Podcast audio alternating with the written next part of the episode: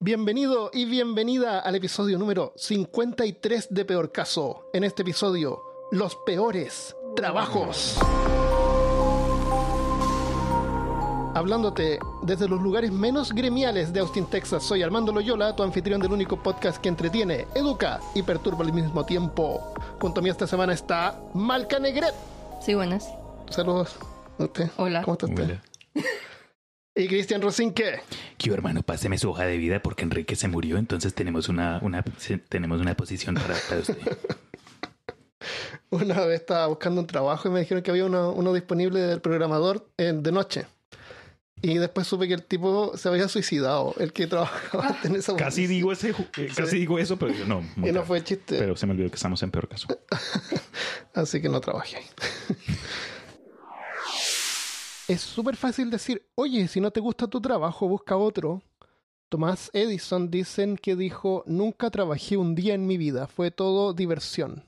Bien por él. En la práctica no es tan simple. Generalmente terminamos haciendo lo que podemos en vez de lo que queremos. Y aunque después de un tiempo cualquier trabajo se puede poner tedioso, hay algunos que se destacan por ser los peores casos. Y por muy malo que creas que sea tu trabajo, siempre hay algo peor. Y si luego de escuchar este capítulo crees que tu trabajo es peor, por favor avísanos. Busca ayuda. Déjenos comentarios. Veamos algunos ejemplos de, de trabajos malos. Me parece. Bueno, este es un grupo de diferentes trabajos que tienen que ver con lo mismo. Depende de quién eres y cómo piensas y cómo es las cosas. Puede que te parezca que es uno de los peores trabajos o que te parezca como que es muy normal. Pero este es, esto tiene que ver con los trabajos de las personas que lidian con muertos. What? So, no sé si alguna vez han pensado, pero en cualquier ciudad del mundo existe una demanda por personas que quieran lidiar con cadáveres. Tenemos gente que son los que, por ejemplo, después de una escena de un crimen tienen que venir y recoger el cuerpo.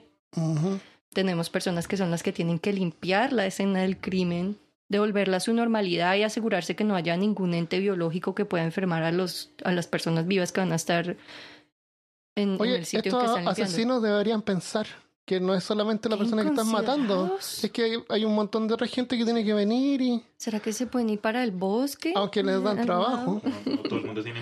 Oh, les dan algo que hacer. son creadores de empleo. Claro, Están cuidando la comunidad. claro. Para hacer los, tra- los trabajos, la economía viva. claro, los trabajos más variados. Pero sí es verdad, uno no piensa eso, pero después que una escena del crimen anda que tiene que ver, venir con una espátula y, y raspar ahí el suelo. Sí, Hay hay, varios videos en YouTube que te muestran la gente tiene que venir y limpiar, lidiar con cualquier tipo de fluidos del cuerpo, cosas que explotaron o que ¿Has visto una- unos lugares donde tú puedes arrendar unas ovejas que te vienen a cortar el pasto?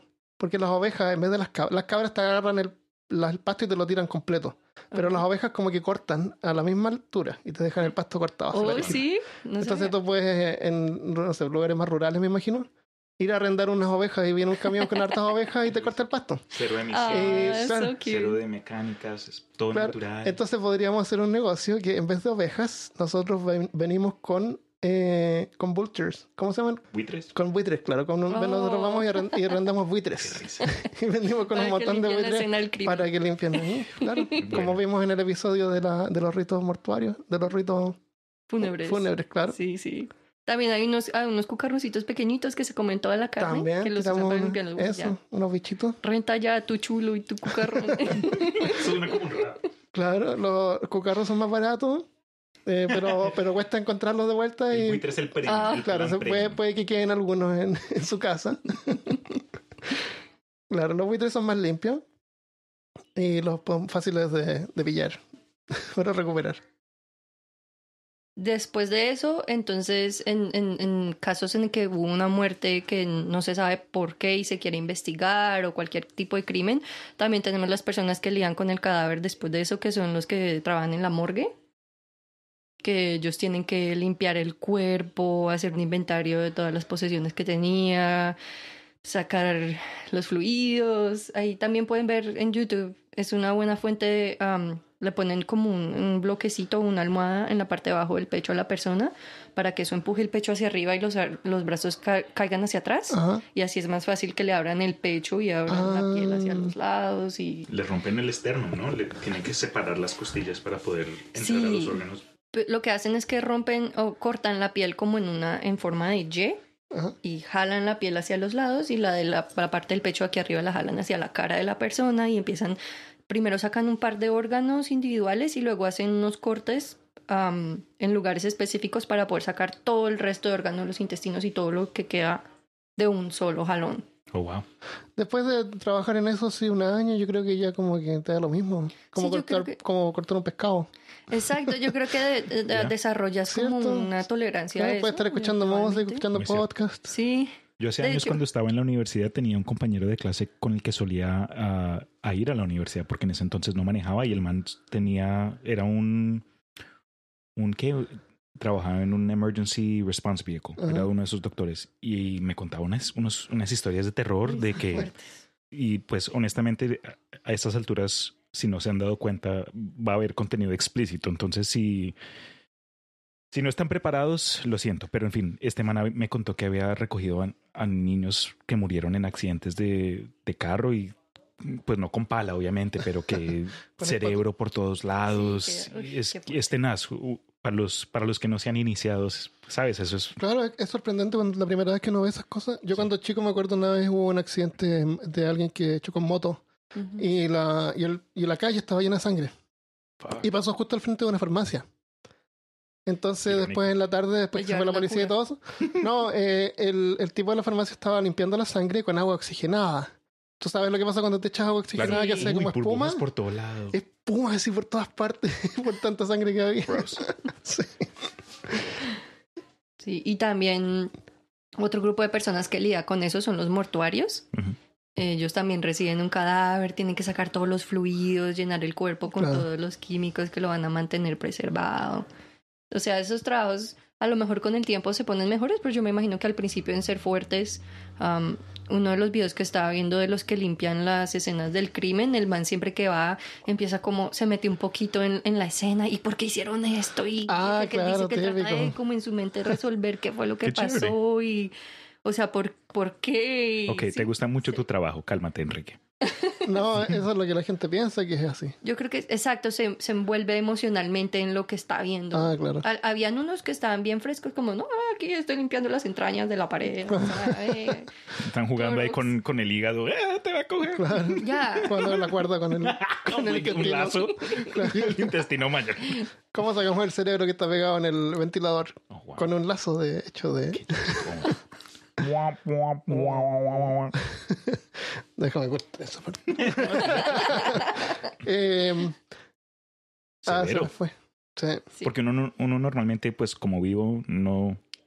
Lo máximo que piensa acerca de la muerte es, ok, tengo que dejar mi, mi, mi, Testamento. mi, tes- mi testamento, exacto. Pero con lo de preparación y, y limpieza de escenas de ese tipo, mm, nos hace pensar, man.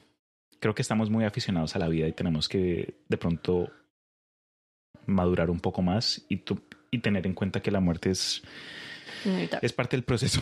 Sí, es parte de la vida. Exacto. Dicen que hay dos días en tu vida que no los vas a vivir completos. El día que naces y el día que mueres. Los únicos dos días en tu vida que no van a tener 24 horas. A menos... Sí, a menos ¿De que qué? nada existe a la, medianoche. Nach. De los que lidian con los muertos y los últimos que encontré también son no solamente con humanos, sino con animales. La gente que recoge el roadkill en la calle o... ¿Cómo se dice un- roadkill en español? Son animales, Los animales que, los estrellan mueren, los claro, carros. que Sí. chocan, que mueren ahí. Am, y también, por ejemplo, encontré que hay cosas como se a veces las ballenas quedan en la playa, como que las trae, las trae la marea y las deja en la playa y están muertas. Y pues ustedes saben que las ballenas son algo de, que pesa Claro, son toneladas. enormes. Son personas que tienen que especializarse en remover ballenas de la Ay, playa. qué terrible. ¿La sacan a pedazos? Me imagino que la tienen hay que sacar unas a que lo que hacen es las que las entierran en la Yo- playa. Yo vi una, viste que cuando el cuerpo se muere empieza como a generar gases. Sí. Y un tipo que como que le hacía un hoyo a la ballena y explotaba y el tipo salía como volando. Ya, eso es uno de los riesgos por lo que necesitan remover porque empieza Claro. a crear todos esos gases y puede explotar. Hay playas que les toca que las cierren por un año mientras que limpian todo año. eso. Am, hay otras que depende del tamaño o las entierran en la playa. Ahí mismo. ah, viene con sí, una máquina excavadora. y las Eso yo creo que entierran. es una buena solución porque si la empujan. Pero depende de qué tan grande sea, porque imagínate semejante hoyo que van a tener que poner ahí. Yo creo, yo creo que deberían tener catapultas. Catapultas ¿Qué de te, qué te parece? y catapultarlas de vuelta al mar. Te dije que no. Hacia el mar, no al otro lado. Ballena acá arriba de un colegio. Te Oh mata a gosh. 50 niños muertos. Dios mío. En- cae en el cruise ahí la gente en el party. ah. Pobrecito. Es Pero que, se, sí, es que en jefe las- se enganchó. Las entierran o las llevan a un basurero o las, las cortan. Lo que tú dijiste, las Wow. cortan y después transportan los pedazos. Los filetes de uno.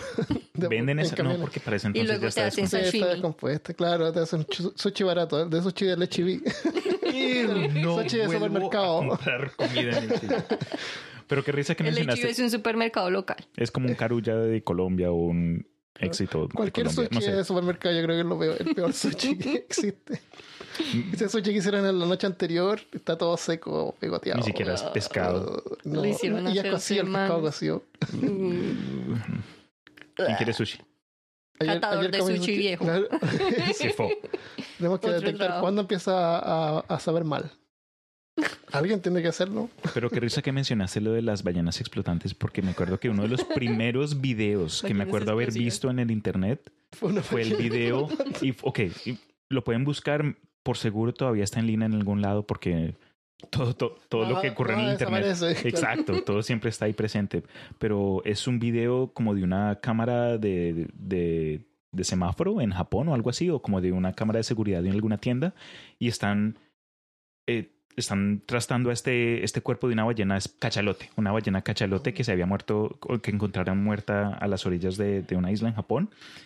Y de buenas a primeras, creo que el- la camioneta está en una luz roja y ¡puf! explota esta ballena. Las paredes de la calle, los negocios que están al frente, vidrios rotos. Oh, Había- se había wow. acumulado tanta presión de los gases de ¿Cómo lo descomposición. saben? Deberían sacar los gases. Sí, man. eh, me dio impre- yo pensé, ¿qué le está saliendo? Aliens, marica. Algo le está pasando a esta ballena muerta. Pero Está reviviendo. Sí. Y eso lo hacemos nosotros también. También. Sí, no por alargarme, pero a, a la gente, cuando en lo que estamos hablando de episodios ah, ¿De de, fúnebres? ritos fúnebres, a la gente le venden como un, un- un- como esos, ese caucho que viene en las ollas de presión y les venden la idea de que, ay, mire, Ah, póngale sí, esto al ataúd para que proteja, que no se le metan los bichos a su, a su persona querida. Y eso lo que pasa es que se empieza a volver una olla de presión el ataúd y luego el cuerpo explota adentro y entonces... Como dentro de un microondas. Qué no, entretenido. que me pongan ahí debajo de un árbol, que me pongan las raíces. Bueno, estos cuerpos están eh, embalsamados, así que a lo mejor no generan gases. Así que le sacan si los todos los limpian, órganos, claro, están todos De- limpios. sí, es un Algunos sí, sí, no, depende, depende, depende eso de lo que que Depende de quién esté trabajando exacto. ese día.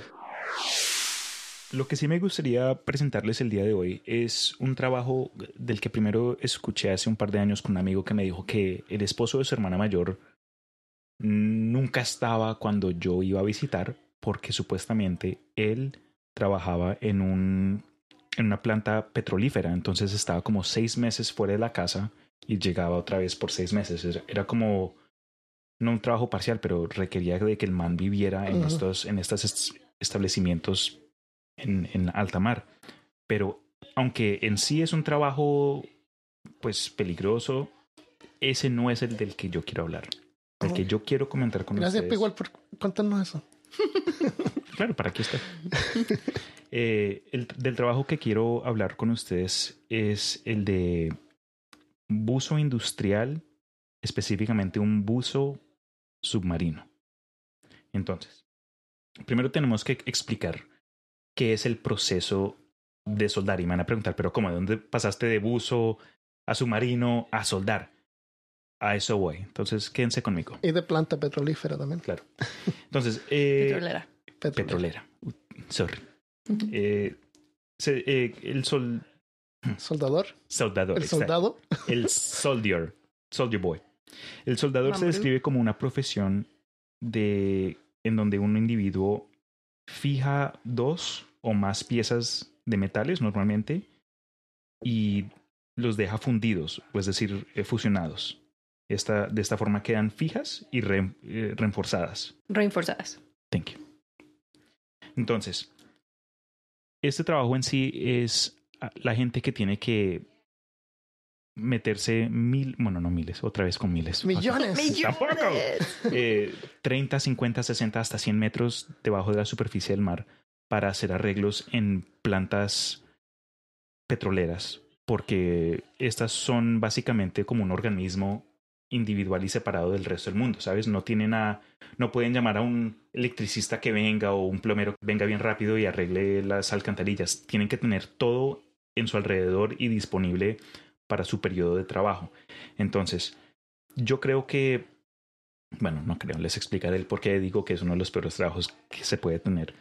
Aunque muchos, obviamente, todavía los tienen, pagan muy bien, pero los peligros son, no sé, para mí son demasiados. Pero bueno, entonces Aparte de encontrarte con tu luz por ahí, con algún profundo mientras estás uno nunca sabe, pero para poder ser un buzo comercial que se especializa en eh, soldaduras submarinas, tienes que primero que todo tener una acreditación para, para ser buzo comercial. Necesitas tener un- una certificación de una escuela de soldadura y después de eso tienes que tener eh, acreditación de una escuela específica para hacer esta clase de trabajo con metales debajo del agua.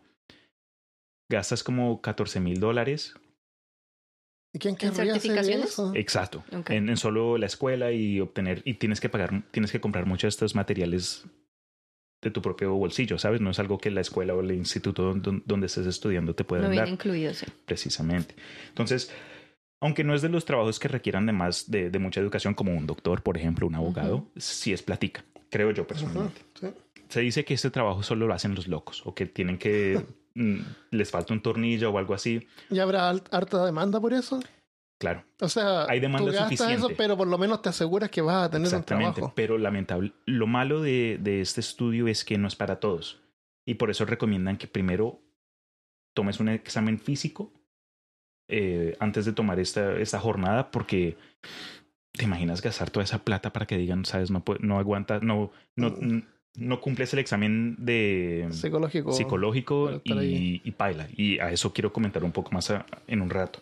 Pero la razón por la cual este proceso o este trabajo en sí es intenso es porque en un día de trabajo regular el, el buzo trabaja de 12 horas. Entonces, un equipo puede tener hasta mínimo dos personas y lo que hacen llega el como que el, buzo- manager el o el, jefe. el jefe que les dice que El eh, gran buzo. El bozo. eh, bozo. Enrique y Enrique y Pablo, ustedes dos van a estar eh, agregando una, una strobe light eh, a 60 metros debajo del mar en una de las piernas de, de esta estructura para Ah. porque la próxima semana vamos a comenzar a hacer eh, arreglos. Sabes, esta, esta, planta tiene como 5 o 6 años y poco a poco se tiene que actualizar. Claro, necesita mantenimiento. Exactamente. Entonces vamos a mandarlos a ustedes dos. Prepárense. Primero que todo, lo que tienen que hacer es ponerlos en una cápsula de compresión. Porque dependiendo del nivel que estén bajando, si pasa de los 40 metros del nivel del mar, el cuerpo comienza a sufrir algo que se llama necrosis nitrógena. Y aparte de eso, la presión del mar no es algo que uno se pueda acostumbrar de buenas a primeras. Entonces, los ponen en una cápsula. La cápsula en sí puede tener diferentes tamaños, pero eh, en la parte de abajo de ella tiene como una campana gigante. La campana es, eh, es lo más importante, bueno, no lo más importante, pero de ahí es donde trabajan. Entonces, dentro de la planta ponen estos dos individuos o la cantidad de gente que tenga este equipo y con una mezcla de oxígeno y helio comienzan a aumentar la presión para que se compare a donde van a tener que estar trabajando por 6, 12 horas en un día. 12 horas ahí 12. metido. horas. dude. Entonces, cuando ya hayan eh, tenido esta... El soldar debajo del agua a lo mejor es muy lento. No, no vi, por el agua. pero me imagino No, que es que más no difícil creo, que porque- hacerlo sobre, el, sobre la tierra, porque Seguro sobre la que tierra sí. tienes el aire, puedes respirar sin problema, no tienes que tener un, un equipo encima Claro, de y, tuyo. pero, y no Además que están una vez que te trabajando metes 12 al agua, tu cuerpo está, no Y tiene lo, la y esta misma es que estabilidad. estas son superestructuras. Sí. No es un, no es soldar una reja. Exacto, son, Sí, son materiales Son más grandes que tú. Claro. Pero bueno, entonces, eh, después de que el cuerpo sea adaptado, su cuerpo tiene que ser fisiológicamente adaptado para que puedan, presión. exacto, para que puedan hacer su trabajo. Después, dentro de esta cápsula, los ponen en la campana. Dicen, ok, ya estás a, a- a la presión de 80 metros bajo el mar, métanse en la campana y después sumergen la campana hasta que llegue al, a- a- al nivel donde están y de ahí sale uno por uno. Entonces, si es un periodo de 12 horas, con dos individuos, cada uno trabaja 6 horas seguidas. Entonces sale el, el man, tiene su traje. ¿Y el otro se queda por seis horas en la campana? Exacto. La campana está, me imagino, como sin agua. O sea, Dado al- vacía adentro. dado a que es parte de, de, mm, no necesariamente de la cápsula, pero también tiene que tener el mismo, la misma clase de tratamiento para, costum- para claro. Pero me, me la refiero, se pueden sacar las- la- el casco y A- a eso voy. Entonces, dado que está la- impuro, al pero- mismo nivel de presión a donde va a estar, Ujú. s- se mete agua, pero no se llena. Entonces Claro, todavía hay, hay- obviamente está mandando aire, le está mandando de todo. Pero las causas más grandes de, bueno, obviamente hay gente que muere en este trabajo y vi un par de entrevistas con gente que hace esto, de- sabes, día a día, que es su trabajo desde hace más de 5 o 10 años. Y por lo que encontré, las causas de, la, de muertes más populares, no, no populares, más comunes, porque populares, las, las A las favoritas. todas las- quieren. es para poder cumplir tu trabajo tienes que estar psicológicamente y físicamente preparado para muchos cambios y condiciones pues no necesariamente favorables, ¿no? ¿Quién se va a someter a una cápsula submarina por un periodo de 12 horas por no ¿Y qué sé, hacen- seis meses? ¿Y qué hacen durante el tiempo? Deben, Entonces, deben leer un libro, lo Sí. traen en una bolsita Ziploc. Uy, qué chévere hubiese sido haber visto como cuentos de estos de estos trabajadores. Me imagino que debe tener las luces, pero no tiene ventanas, está ahí como Man, cerrado. ¿por qué A lo no? mejor duermen. Eso creo yo, pero es que también si te, de- si te duermes y después te dicen, Ah. ok, te toca a ti. Y esa clase de trabajo que Ah. tienes que... Porque cuando llegas a ese nivel del mar y después de todo este proceso tu cuerpo está agotado. Claro, me imagino. Entonces no es que puedas... o sea, o sea, además de todo, eh, no es algo que tú puedas hacer por un, por muchos años. Porque tú vas, tu cuerpo va madurando, a lo mejor no es algo como un deportista, que no puede trabajar Claro. eh, igual, rendir igual durante toda su vida. Sí, Por eso es que ganan tanto dinero, porque su periodo de, actividad es, es corta. Claro, No me refiero a que a lo mejor ya cuando cumples 40, el corazón no, te da, presión, claro, sí. no, no, no, ya tu cuerpo no se claro, no puede estar ahí 12 horas. Y como imagino que esto debe ser carísimo, y es la razón por la que los tienen ahí tanto tiempo, para que sea eficiente Ya. según el costo. Cost efficient, Eficiente. Eficiente. Pero eso, esa clase de cosas se puede aprender. Entonces, ¿cómo, cómo se mueren? Bueno, antes, eh, te, te estás excitando mucho, cálmate. Em, algo, ah, una cosa bien chistosa que me, que me dio gracia, aunque la mayoría de los, del- de los aspectos de este trabajo me dieron como más miedo que interés. Algo que sí me dio risa fue que uno de los, de los efectos secundarios que ocurren en el cuerpo humano mientras los están tratando de adaptar al, a- al nivel al que van a bajar es que como es mezcla de oxígeno y helio, sus cuerdas vocales se disminuyen. Entonces Ah, terminan armando con ardillas. Entonces te imaginas tú estar en una situación súper intensa. Ok, tenemos menos de cinco horas para terminar este. Espérate, déjame ponerte el efecto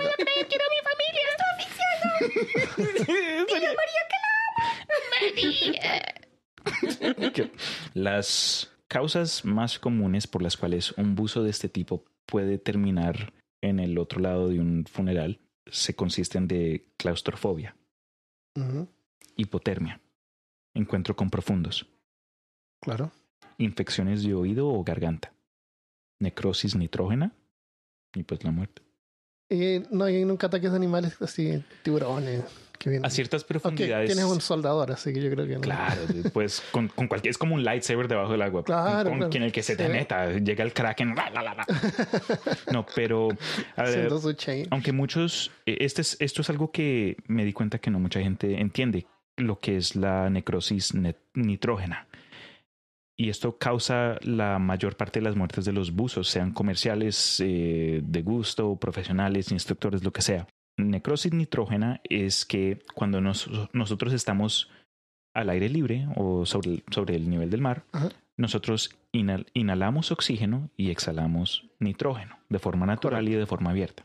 Pero cuando estamos sumergidos y sometidos a ciertas presiones como los niveles del mar, este nitrógeno no se escapa de la misma forma y se termina acumulando en tu sangre y en tus, en tus órganos, en tu cuerpo. Por eso es que cuando alguien está haciendo o está tratando de eh, salir del- de, de un, de un buceo de profundidad anormal, tienen que hacerlo paso a paso. Porque si se adelantan mucho o lo hacen a la carrera o como en muchos pasos ocurre que cuando pasas de 30, 30 metros del nivel del mar, te sientes como una borrachera, como si te emborracharas o, o te da mucho sueño. Y te puedes enloquecer, te puedes dormir, te puedes confundir Desmayar. y tratar de desmayar y terminas peor. Pero si tratas de subir, ese nitrógeno comienza a crear burbujas en tu cuerpo y en tu Mm. sangre hasta que lleguen a tu cerebro. Y, y Ya, I mean, subes, pero su- no estás vivo. Claro. Tú que estás con un huevo en, la, en el cerebro y no sé, eso me da mucho miedo. Qué Por eso, es- terrible. por eso es que no sé, el, el, el buzo me trae, pero no, no tanto.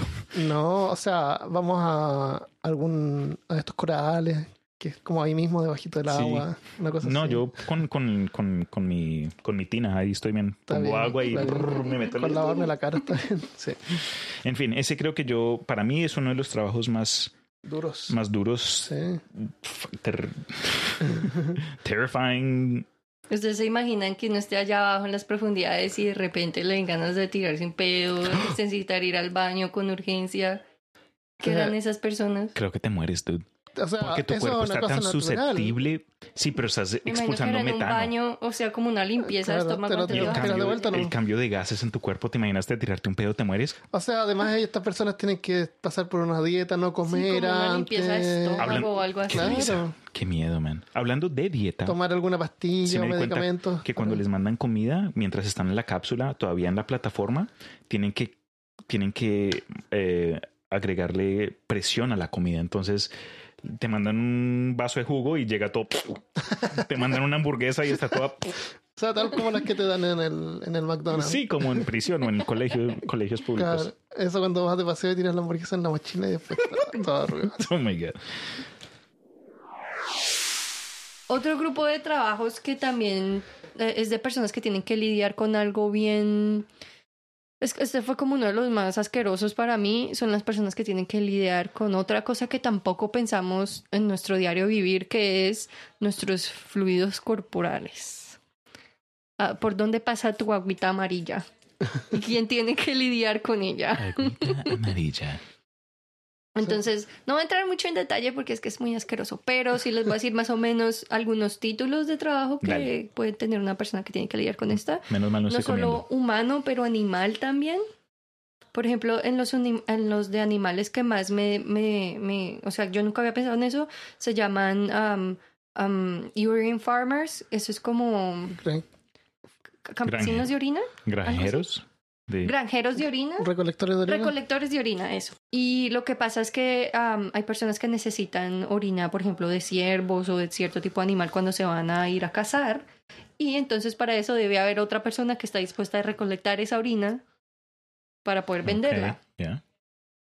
También tenemos personas que aquí, no sé, no sé si en todos los países, pero aquí hay algunas casas que en vez de tener una línea al, al, a la tubería de la ciudad, tienen un tanque Ah, ta- Un ta- un tanque un tanque séptico. un tanque séptico. y cada tres años tienen que vaciarlo. Oh, eso debe ser asqueroso. Y esa persona tiene que venir y pompear todo eso, sacarlo y, y make sure de que el tanque está otra vez vacío porque Claro. esa casa se va a seguir llenando. Uy, y ¿te imaginas ese olor, marica? a veces tienen problemas con eso y entonces tiene que venir alguien a take care, of- a, a asegurarse, a arreglarte eso a ti. So, estas personas son como unos ángeles. Como en las casas móviles. Las casas móviles tienen un tanque séptico con Ujú. espacio limitado y cada vez que vas a ir de vacaciones con tu familia, lo que sea, tienes, tienes que estar Le echan, limpiándolo. le echan esos líquidos y cosas que, le, que, que matan el olor ah, y lo reemplazan con otra cosa como media sulfúrica. Ugh.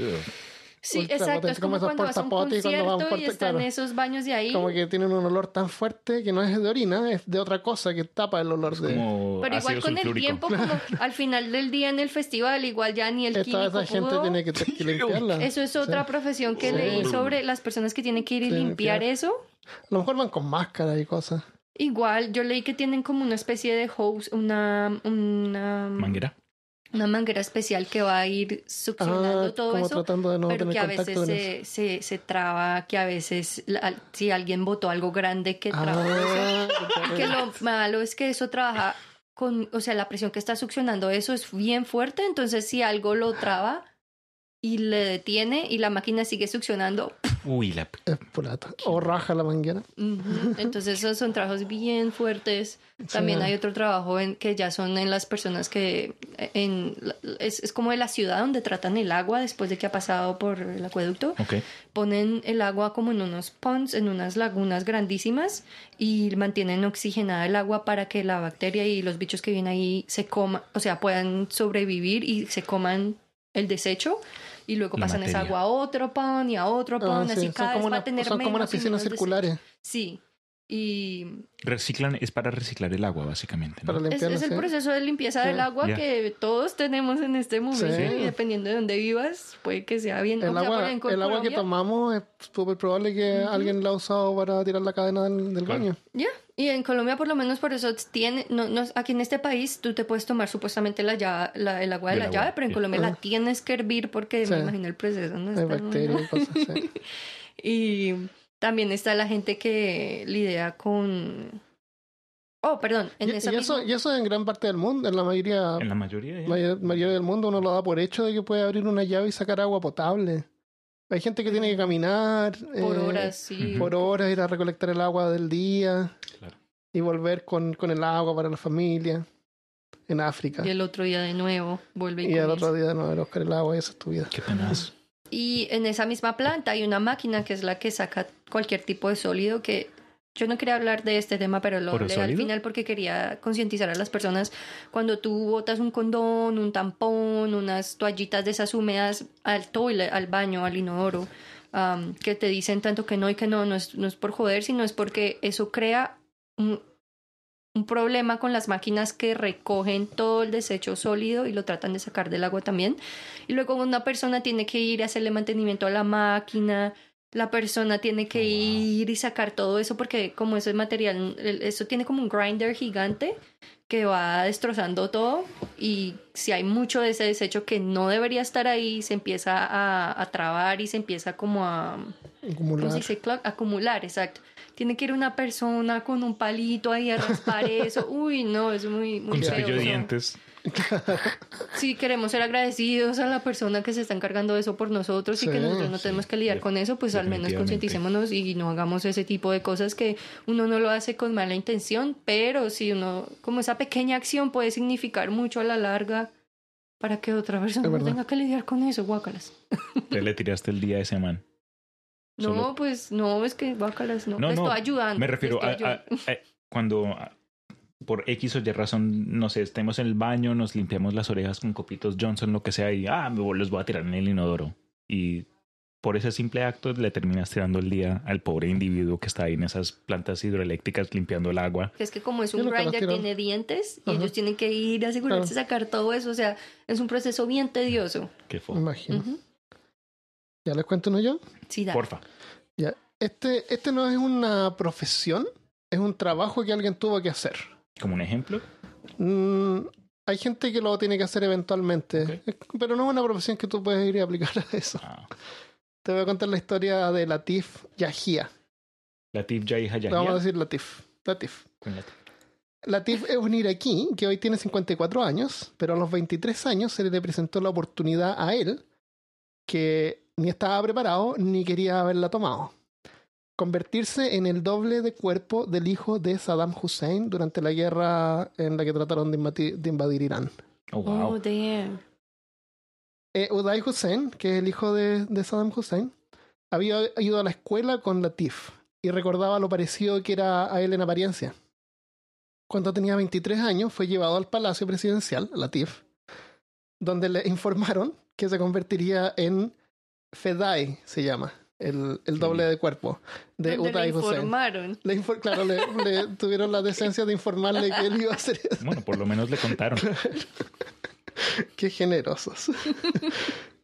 Eh, su trabajo sería presentarse en público en vez de Uday en situaciones que pudieran resultar peligrosas.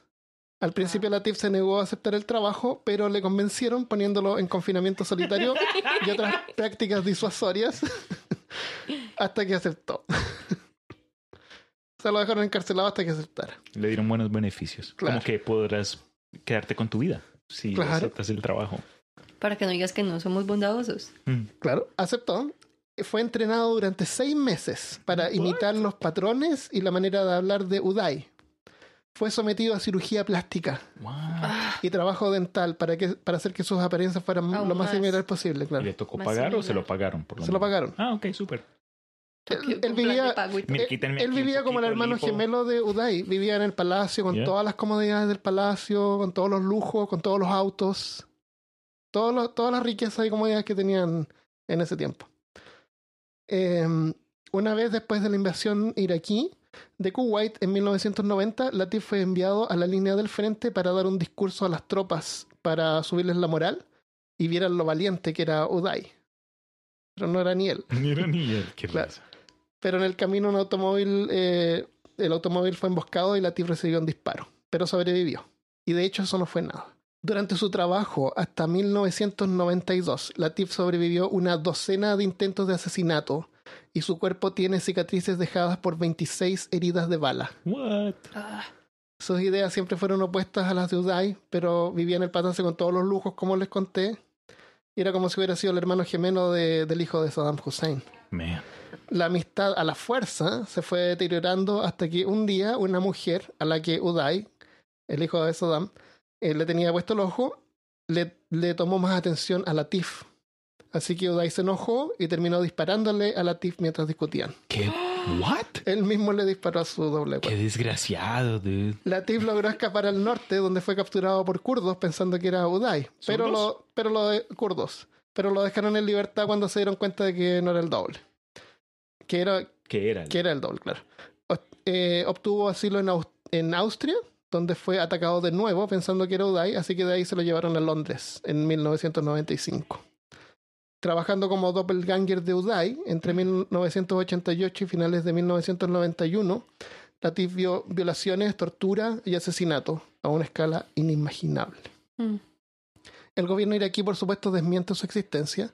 E incluso algunos reporteros dicen que se habría hecho pasar por Uday para enamorar mujeres. Como sea, su historia generó una película en, del 2011 que se llama El doble del diablo. La pueden ver, El doble del diablo, The ¿Está en- Devil's Double. ¿Está en VHS?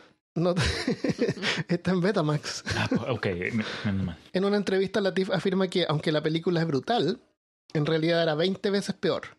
Dice que había visto a Uday enterrar un taladro en el cráneo de alguien que estaba torturando, sacar ojos con una cuchara y violar mujeres, lo cual era muy difícil para ver, les decía él, sobre todo cuando la mujer estaba embarazada. Y todo el tiempo llevaba una pistola y podría haberle disparado a Uday ahí mismo, pero pensaba en su familia, en su papá y su familia que de haber hecho eso hubieran, hubieran muerto de la misma manera que él veía morir a toda esta gente. Claro. Sentencia de muerte automática. En julio de mil- del 2003, Uday murió en manos de militares estadounidenses en Mosul y Latif trabaja hoy en día como escritor y abogado de derechos humanos. Oh, wow. ¿Pudo estudiar entonces mientras hacía este, este, otro, tra- este otro trabajo? No, imagino que se liberó. Tal vez o después. Sí. Man, severo, dude. Ya. Ese, ese es el peor trabajo que puede, uno de los peores que puede encontrar. Definitivamente, ¿no? Ser doble de cuerpo de un asesino o de un, de un dictador. Ser el doble de alguien en poder, dude. En Claro. general, sea Y, presidente, y que sea, de y que sea efectivamente eh, eh, víctima de ataques y que le hayan disparado y no se murió. Pensando sí, que era el otro tipo que, que tampoco te gusta siquiera. Claro, él era un rehén. Sí, básicamente. Un- claro. Y otro ejemplo que tengo, pues no necesariamente en detalle o con mucha información, fue una serie como de cositas que yo había pensado que valdría la pena mencionar. dado que estamos hablando acá de trabajos malos en general. Y me acuerdo en mis libros de historia haber visto que, no sé, me imagino que hoy en día todavía existe en ciertas partes del mundo, pero hay gente que me acuerdo haber visto que fueron encargados de recoger caca. Es decir, cuando llegaba un sultán en, en India o lo que sea, detrás de los elefantes, recogiendo el Ah, excremento, sí. metiéndolo en Pero al bolsas. menos lo- los elefantes son, son vegetarianos. Ah, Por lo menos. Pero es que si, al- si te toca recoger un pedazo de popó del tamaño de tu propio Sí, cuerpo. y, como caliente, que- y caliente. Tú nunca has dejado Pero un brócoli en tu carro ahí. Claro. El otro que también encontré fue de guardia de prisión máxima. Porque ah, el nivel de terrible, todos te estrés. quieren matar ahí Sí, también. sí. Exacto. Sí. Entonces tienes.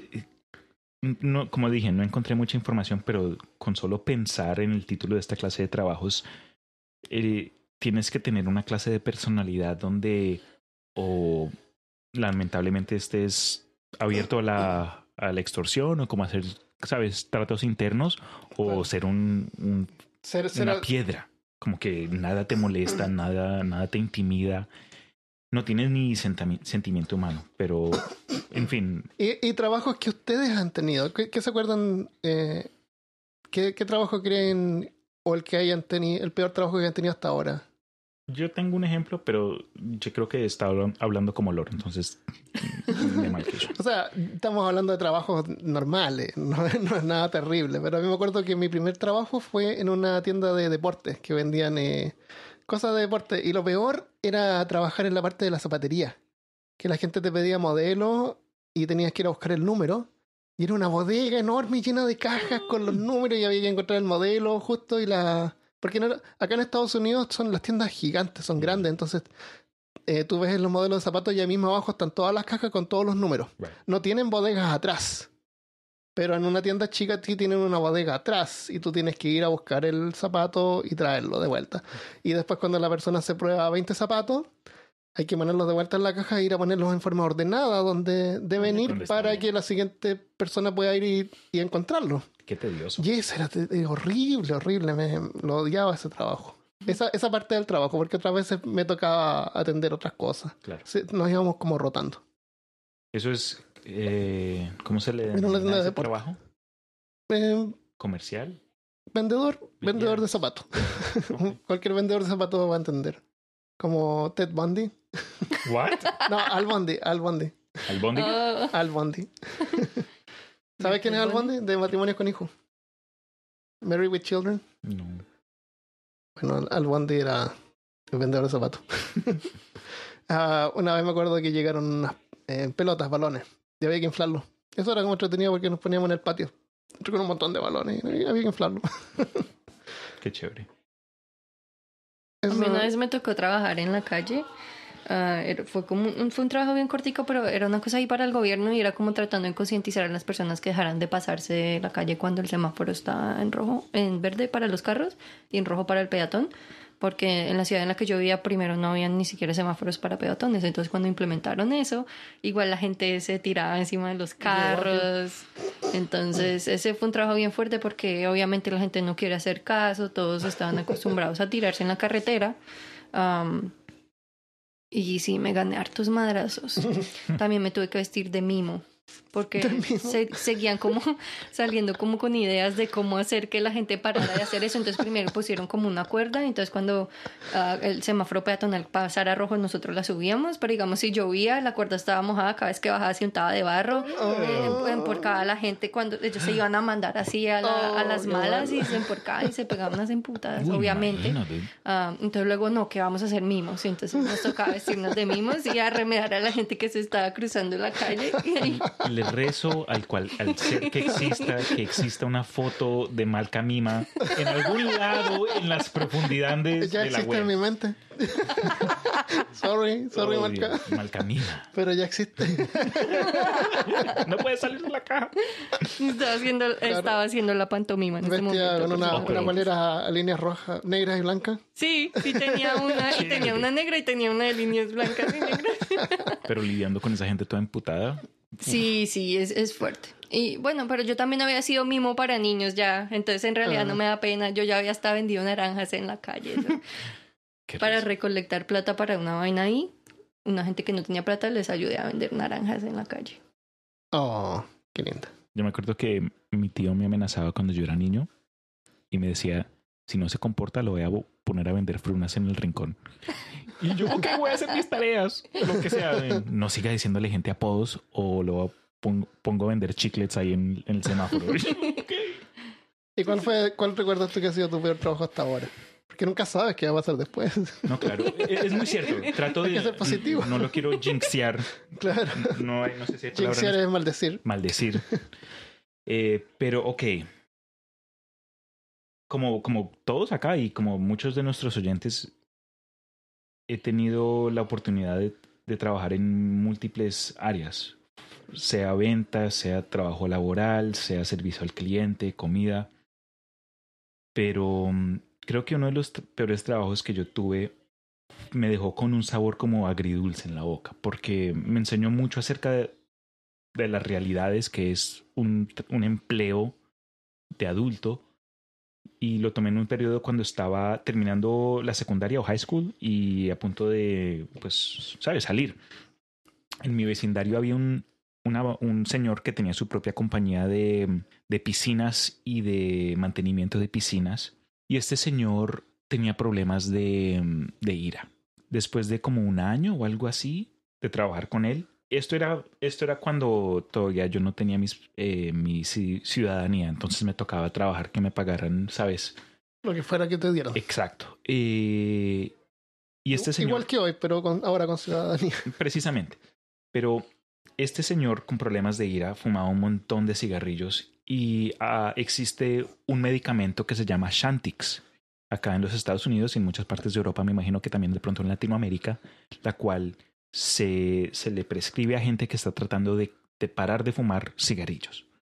Pero los efectos secundarios son falta de sueño y terrores nocturnos. Entonces, ira más terrores nocturnos, más inseguridades por pipí chiquito, más jefe. Yo me acuerdo que un día yo llegué a la casa de, de este señor porque, como te dije, vivía en mi vecindario y él salía por las mañanas, 5 de la mañana a hacer trabajos, pasaba por mi casa, pip, pip, yo salía también, ok, listo, vámonos. y eventualmente él me, como todo esclavo, me dijo, me vendió a otro compañero de él que trabajaba para otra compañía que eran constructores de piscinas. Ya. Ese trabajo también en sí era como pesado, pero dude, estuve en la mejor forma física que estuve en toda mi vida porque era al- alzando bolsas y era todo. Ajá. es- era, eh, todo Imagino su- como a Zulander trabajando. Exacto. Me eh, tenía sus cosas buenas y malas, pero lo malo fue que cuando. Merman. Lo malo de este señor con el que vivía en mi, en mi vecindario fue cuando ya paré de trabajar con él. Eventualmente me llegó un correo electrónico, un mensaje de su esposa, porque su esposa era la que mantenía los, eh, sabes, To- todas las notas, mantenía los horarios, lo- los customers, todo lo demás. Y ella me dijo, oye, tienes acá un, El tu último cheque Ajá. tienes que recoger tu último cheque. Bueno, cheque. Y yo fui, después de haber salido del otro trabajo de construcción de piscinas, y yo en ese entonces tenía un, un cambio de ropa porque te embarras, estás trabajando Ajá. con materiales, con cemento, con, toda, con pintura. Entonces, eh, como vivíamos súper cerca, yo me cambié, me puse una toalla, fui, dije, ok, todo bien, eh, el cheque, lo que sea. Llegó el man, llegó el esposo, me vio en toalla y no sé qué habrá pensado, pero me agarró de la garganta y eso me echó de la casa y me puteó, me dijo palabras que ni entendía, me tocó sacar diccionario porque yo, güey, ¿cómo? ¿Madre de quién? Nunca me pagó, nunca me terminó pagando, pero mm, el trabajo en sí no fue malo por lo que tuve que hacer, porque el trabajo manual lo hacemos cualquiera si nos toca, pero fue la clase Lidiar de... con ese jefe. Exacto, fue Mm. esa clase de, no sé, de- no creo que a ningún ser humano tenga que ser tratado de Qué esa mala forma. suerte, ¿no? Yo he tenido la suerte, no he tenido jefes malos. La verdad, no. ¿Tú cuentas como jefe? Menos con el trabajo de Claro, el, el actual. No. ¿Cuentas No como- me querían pagar. Ajá. No, nunca he tenido problemas así. Por suerte. Para mí una de las cosas del trabajo más fuerte ha sido lidiar con las personas y cómo son de hijo de madres algunos. ¿Eso te ha sido para ti personalmente lo más difícil? Ya, y sobre todo en este país sí trabajaba por el teléfono, porque yo trabajé también servicio al cliente por un buen rato. Oye, did. Am, lidiaba mucho con gente racista, yo escribía, como yo tengo acento hablando en Ah, inglés, sí, que yo era de la India, Sí, sí, y también no es de la mucho, India. mucho, mucha gente machista, por ejemplo, no, yo quiero hablar con un hombre. Sí. Entonces, en tu trabajo creo que lo más fuerte no era lidiar con eso, sino con el hecho que te dicen que te tienes que comer todo eso y no puedes decir nada. Exactamente. Y no no Eso es lo ningún espacio para, para ventilar.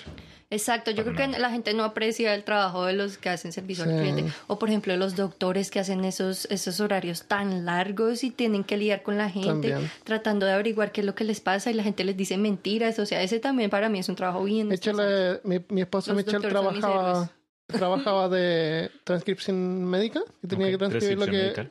lo que los doctores grababan. Y hablan re mal. Y, la, y hay un montón que son extranjeros, que tienen un acento terrible, súper heavy. Eh, así de la India, por ejemplo. Pero más Y no se preocupan ni siquiera de tratar de hablar bien y estar descifrando eso, más términos médicos, más que es una cosa casi legal que tiene que ser, claro, es súper delicado porque es la transcripción médica que, que- que con eso van a aplicarle tratamiento a alguien. Claro, claro. Oye, pero Es más respeto a la. Michelle, entonces, porque entonces oído de Diana Jones. Sí, tiene que estas- entender un montón de cosas, sí, es súper difícil. Y términos extraños que... Exacto. y- sí. Bien técnico. Así que los transcripcionistas médicos generalmente se especializan en diferentes áreas y trabajan en eso porque Oh, sí, saben todos los términos que pueden venir de esa, de esa área. Pero siempre eh, cambian de, de cliente y hay otras. Todos los trabajos tienen un aspecto malo. Nosotros trabajamos, por ejemplo, en un cubículo y nos podemos aburrir y no nos da oportunidad para poder ser creativos. Uno de los peores trabajos que también tuve fue trabajo en servicio al cliente para Medicaid acá en los Estados Unidos y el trabajo en sí era programar rutas a, citas médicas para gentes que para gente que, que usa ese programa médico Medicaid que es pagado por el gobierno y por los los taxes de los de, de los ciudadanos Los impuestos. los impuestos de los ciudadanos. Pero en muchos casos, ¿sabes? Nos llamaba alguien que decía, que tengo, tengo, no sé, leucemia. Y toda esa semana me he estado vomitando, no me siento muy bien. Necesito que por favor me, me hagan un, me, me ayuden con un medio de transporte a mi, a mi oncólogo para, para hoy. Ah, no nos llamaste con 72 horas de aviso, no te podemos ayudar. Lo siento.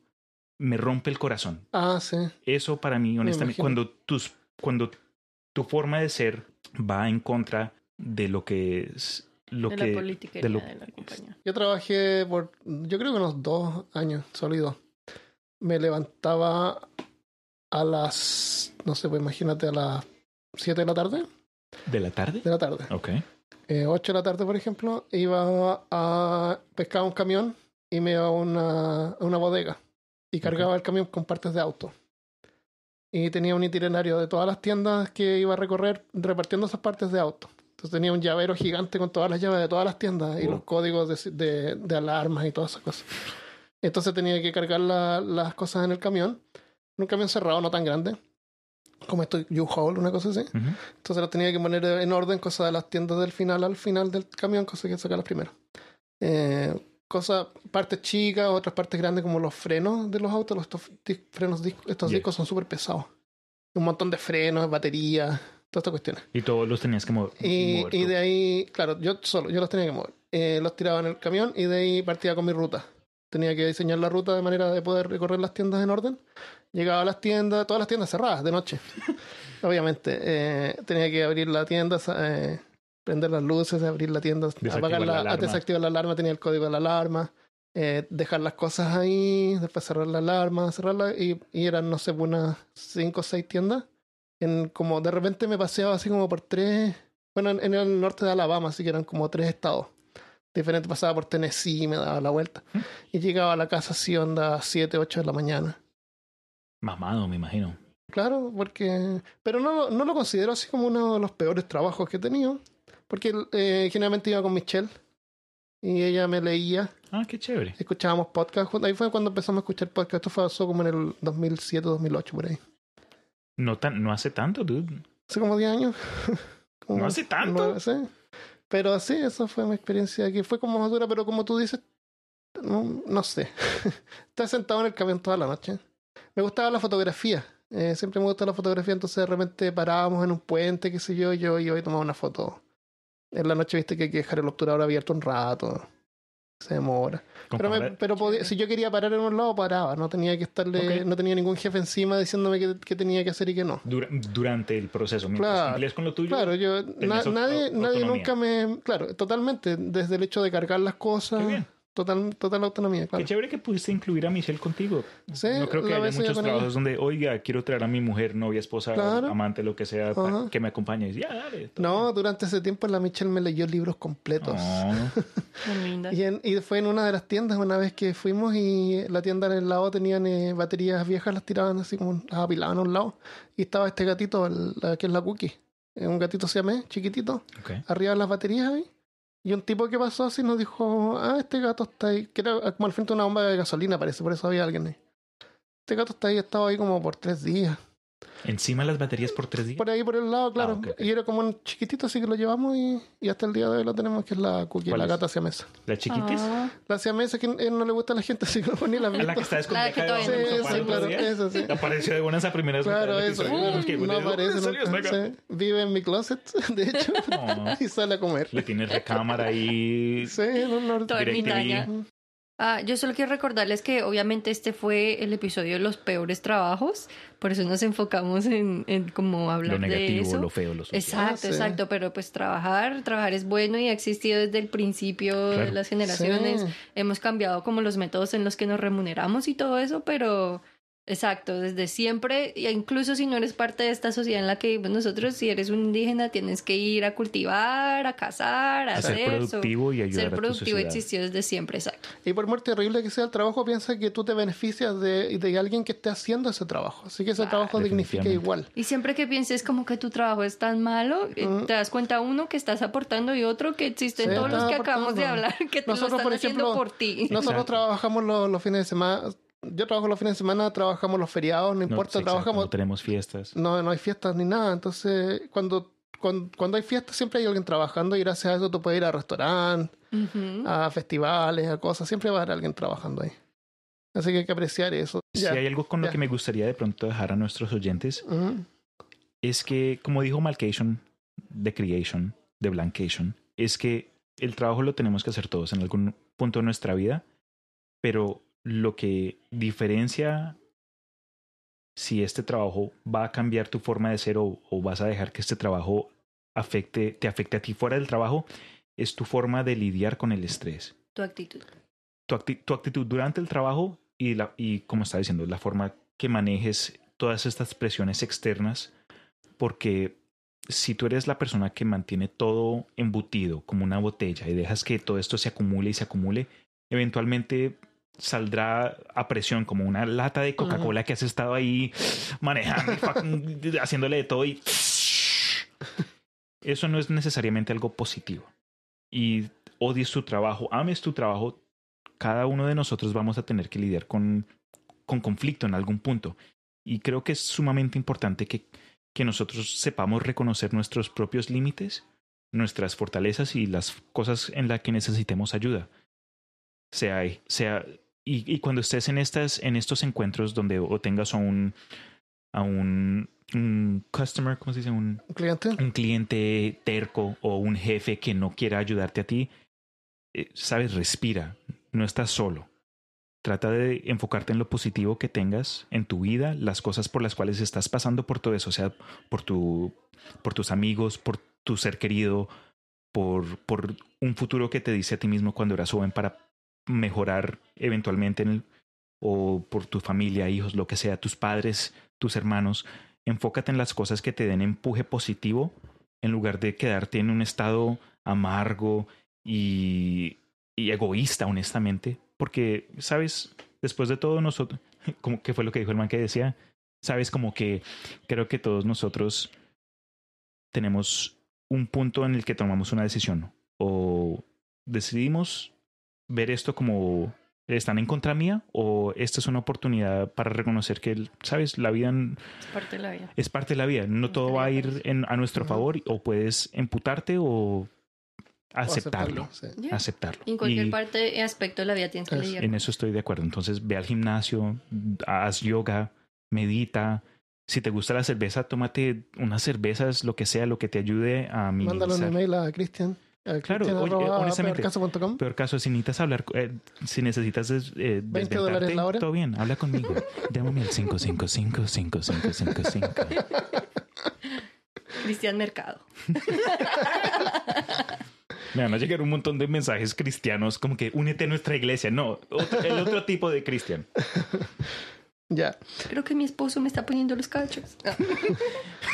Ya. Tu bola de cristal, ayúdame. Ah.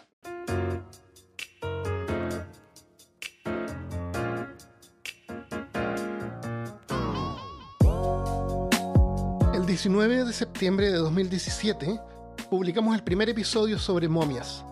Durante todo un año, cada lunes publicamos un episodio nuevo, llegando a este, el número 52. Y con él cerramos la temporada 1 de Peor Caso. Ha sido un placer saber que lo han disfrutado. Spotify ha sido lejos el lugar más popular para escuchar. Solo el mes de agosto, episodios de Peor Caso fueron descargados más de 60.000 veces y actualmente está en los top de los más escuchados en varios países de Latinoamérica. Y todo gracias a ustedes por escucharnos y compartirnos. Muchas gracias. Les quiero agradecer también a quienes nos apoyan en Patreon y les tenemos una sorpresa. Muy pronto vamos a tener stickers de vinilo de esos de súper buena calidad con el logo de Peor Caso y les vamos a enviar uno por correo a todos los que en este momento nos apoyan y se suscriban hasta el 30 de septiembre en Patreon, sin importar el nivel. Así que si has estado pensando en suscribirte, aprovecha. Es patreon.com slash peor caso. Un agradecimiento especial también va para todos los que han participado en este podcast. A Christopher por su sentido del humor e interés en temas históricos y literarios. A Christian por su cándido entusiasmo por temas de misterio y paranormales. A Malca por su interés en derribar estereotipos y habernos traído algunas de las historias más perturbadoras. A Carolina por siempre promover la razón con una mente científica y su humor medio pícaro. Gracias también a Felipe Choque por su increíble arte que le ha dado personalidad al podcast. A Milko y Alfonso por su aparición y participación. Y un agradecimiento muy especial a mi esposa Michelle por apoyarme y tenerme paciencia mientras he pasado sentado por horas en algún café o librerías preparando episodios durante nuestro fin de semana. Todos ellos y ellas forman parte del proyecto y espero que haya sido una experiencia excelente, igual como lo fue para mí. Y bueno, para la próxima temporada, como saben, la intención principal del podcast ha sido entretener y también aportar con algo nuevo para aprender, hacernos pensar y también unirnos, porque al final somos todos latinoamericanos. Vamos a tener un periodo de descanso para juntar energías y planear la próxima temporada en la que quiero que nos enfoquemos aún más en la calidad y profundidad de los temas.